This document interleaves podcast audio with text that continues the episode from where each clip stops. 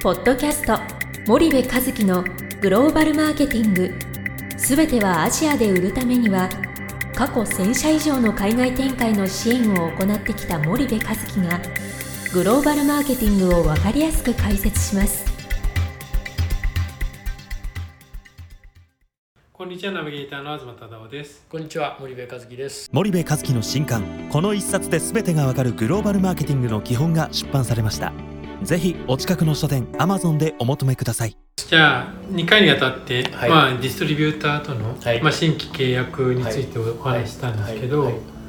他に何かいやあるのよ。ね裁判の話をね前回してねうん。ちょっとね先日ねあのお客さんお客さんっていうかあのお客さんだねお客さんと話してたらうん。あの国際結婚だよねお客さんね。うで、えっと離婚したんですって。であああのまあちょっと最初に結論言った方がいいよね、うん。俺 最近話長いからねあのまあねあ日本と海外ってやっぱり違うなってことを改めて思ったんでみんなにちょっと紹介したいなと思って、はいで結構この個人の離婚裁判の違いもね事業に本当によく顕著に現れてるなっていう気がするので、うんちょっと紹介しておきたいなと思うんだけどその友人が離婚しましたと。はいでその時にああの「どうなったんですか?」と子供もいてね養育費の問題とかいろいろあるじゃない。うんであの、えっと「どうだったんですか?」っつったら「まああの競技離婚ですか?」って聞いたら「いやいや競技離婚まあ香港なんだけどね。はい。競技離婚はないんです」と香港へは。ー。であの基本的には裁判なんです。はい。であそういえばシンガポールもそうだったなと思って、うん。競技離婚ってなんかあの普通に使ってるけどこれ日本だけだと思ってね。うんうん。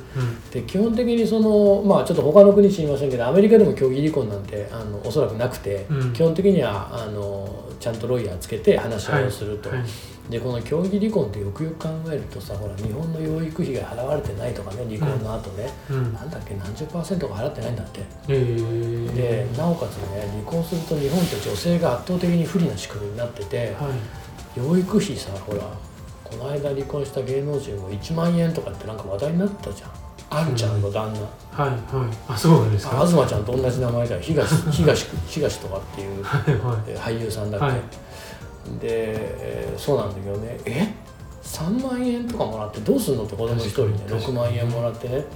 うで海外だと基本的には今まで果たしてた同じ生活をさせないといけないんだよね。ん男の方が。うんうんだから圧倒的に女性が不利じゃん日本って。うんこんなん絶対おかしいよと。で財産分与はさ言ったら結婚してから今までに稼いだ財産を半分するっていう話なんだけど、養育費はねその数万円なんですよ一人。へー数万円ってもう死ねって言われてるようなものじゃない、でまあ結局そうなんだけど海外ではそうじゃなくてその競技離婚の意味を俺考えたわけですよ、うん。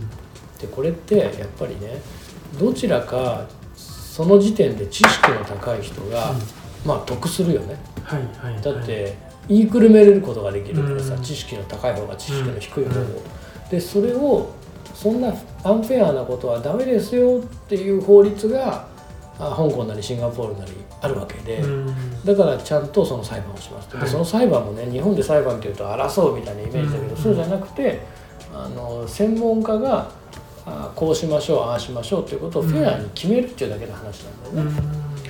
だからなんかどっちかが知識のある人とか要は力関係の強い方が勝手に決めちゃうってことだよ競技離婚って。うん。もう離婚するんだと。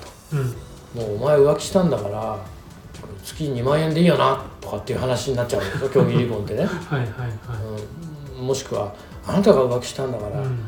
毎月100万円払いなさいよみたいな、うん。なんかそういう話になっちゃって、うん。あ俺浮気したしな悪いなと思って100万円払うみたいなね、うんだからあのそれってやっぱりこうなんだろう日本のなあなあなはいはい。なんか文化を象徴してるなこの競技離婚はって思ってはい。なんていうのかなこのフェアネスっうん。て重要だよねっていうこととこのなんかなあなあ感。はい。まあなあなあ日本のなあなあ感好きなんだけどね。うん。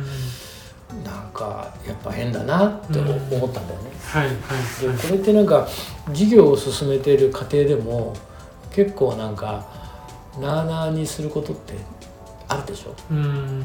だからなんかこう日本人の根底にあるこのななんつったらいいのかな？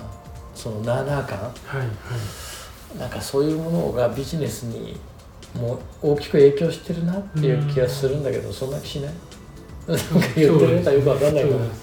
なんかわかる？そのまあグレーゾーンが多い。そうそうグレーゾーンが多いんだよね、うん、でねやっぱりそのシンガポールとかその、まあ、香港もイギリス統治だけどね、はいはい先進的ないわゆる西洋諸国はい並びに西洋諸国の影響を著しく受けた先進国家っていうのは、うん。そのグレーゾーンに対する経験値が非常に高くて、はいはい。どちらか一方が得をしてしまう状況にルールがなってないっていうね、でそういうのが日本って著しく先進国のくせに遅れてるなみたいなね。うん。うんなんかそんなことをねちょっと思ったんだよね。はい。全然グローバルマーケティングじゃないかもしれないんだけど、まあでもまあそういうことです。あんまり日常的には聞かないですもん。ね、なんでまあ、まあ、この番組を聞いてる人にも 何かのあのあれになるかと思ってちょっちょっとと何かの知識豆知識ということで。すいません、はい。はい、競技流行日本だけです。はい。わかりました。じゃあ森部さん今日はありがとうございました、はい、ありがとうございました。本日のポッドキャストはいかがでしたか？番組では森部和樹へのご質問をお待ちしております。皆様からのご質問は番組を通じ匿名でお答えさせていただきます podcast アットマーク spydergrp.com ポッドキャストアットマークスパイダー grp.com までたくさんのご質問をお待ちしております。それではまた次回お目にかかりましょう。ポッドキャスト森部和樹のグローバルマーケティング。この番組はスパイダーイニシアティブ株式会社の提供によりお送りいたしました。